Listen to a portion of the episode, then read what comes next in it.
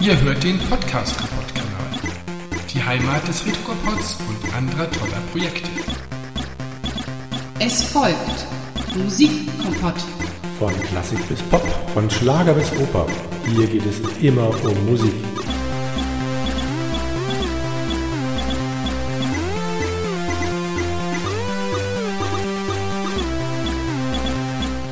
Ich bin gar nicht euer Musikpodcaster. Ich bin Manuel Neuer. Und ich sitze auch nicht bei einer Irrsinnshitze im Westerwald vor dem Mikrofon, sondern während unser Eingangsjingle läuft, beame ich mich mal eben in die USA der 60er Jahre. Bis gleich.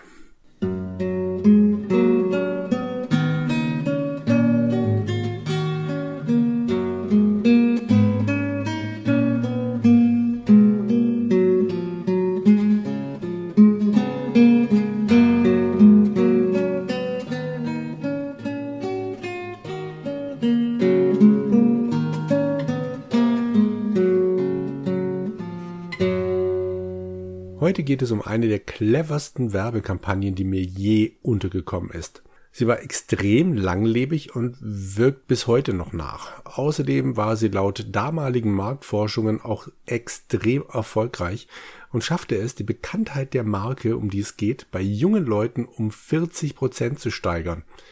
Die Rede ist von dem Slogan Things go better with Coke.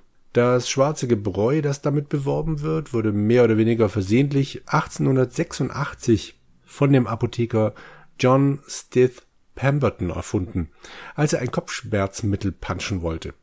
Der Name leitet sich übrigens ab von den beiden damaligen Zutaten Coca-Blatt und Cola-Nuss, die beide nicht mehr drin sind. Ursprünglich als Sirup vertrieben, der erst mit Soda verdünnt werden musste, wurde aus dem medizinischen Mittelchen bald ein Erfrischungsgetränk. Aber wer sich mehr mit der Geschichte dieser Firma auseinandersetzen möchte, sollte sich gebraucht das Buch für Gott, Vaterland und Coca-Cola besorgen. Hier geht's jetzt weiter mit der Werbung. Wir befinden uns im Jahr 1962 und der junge Werbekaufmann Bill Becker, der bereits Klassiker wie Soup is Good Food für Campbell's Soup gedichtet hatte, sitzt vor dem Radio. Campbell's Soup kennt ihr vielleicht noch von den Bildern von Andy Warhol. Also, Becker sitzt vor dem Radio und er hört den Song Palisades Park von Freddie Cannon. In dem Song geht's darum, wie toll es doch ist, einen Hotdog zu essen. Nicht alle Texte können von Shakespeare sein und dieser hier war es ganz offensichtlich nicht. Aber die Idee von Becker war, wenn schon ein Hotdog für einen Popsong taugte, dann doch Cola sowieso. Und ein Jingle, der wie ein Popsong klang, der müsste doch erst recht im Ohr bleiben. Und so kreierte er den Satz Things go better with Coke. In dem sah er dann gleich das Potenzial für eine ganze Kampagne. Das Schöne an dem Satz war natürlich, dass er gar nicht erst versuchte, das Getränk zu beschreiben.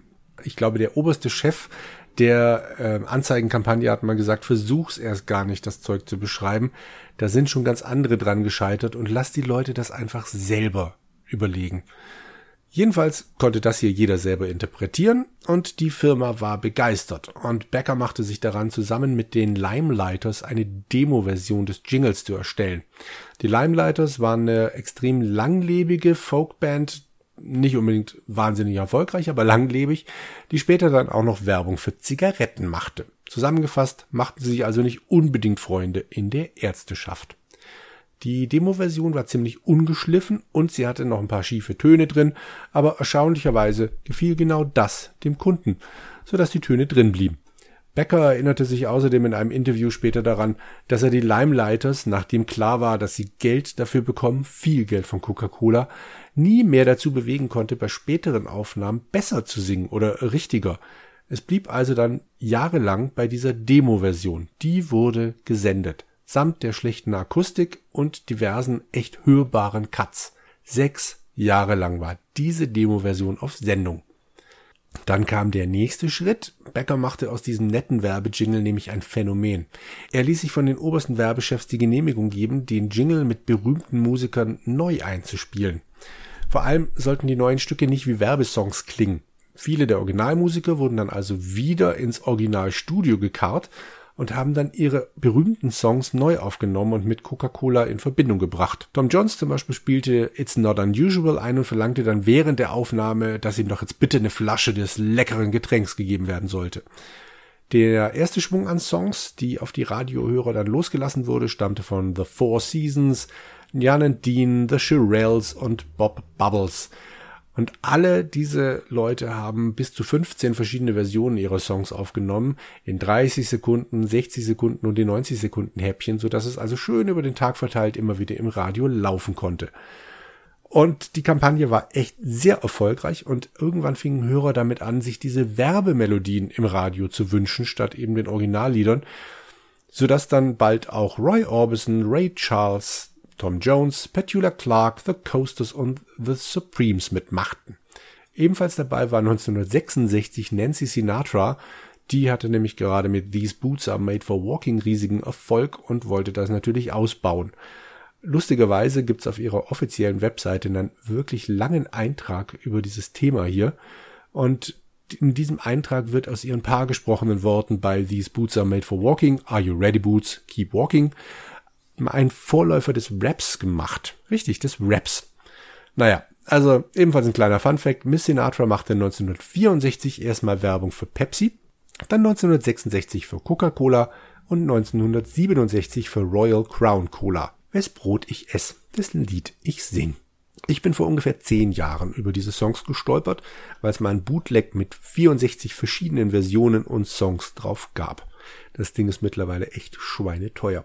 Herrliche Sachen sind da dabei und einiges davon gibt's auf YouTube zu hören. Das lege ich euch auch ganz dringend ans Herz, weil die Aufnahmen eben wirklich wie kurze Popsongs von damals klingen, in denen zufällig von Coca-Cola gesungen wird. Genauso wie die sich das damals vorgestellt haben bei ihrem Hot Dog Song. Musikalisch erreichte die Kampagne für mich ihren Höhepunkt mit Ray Charles. Das sah dann auch die Werbeindustrie so, die den Spot 1966 auszeichnete.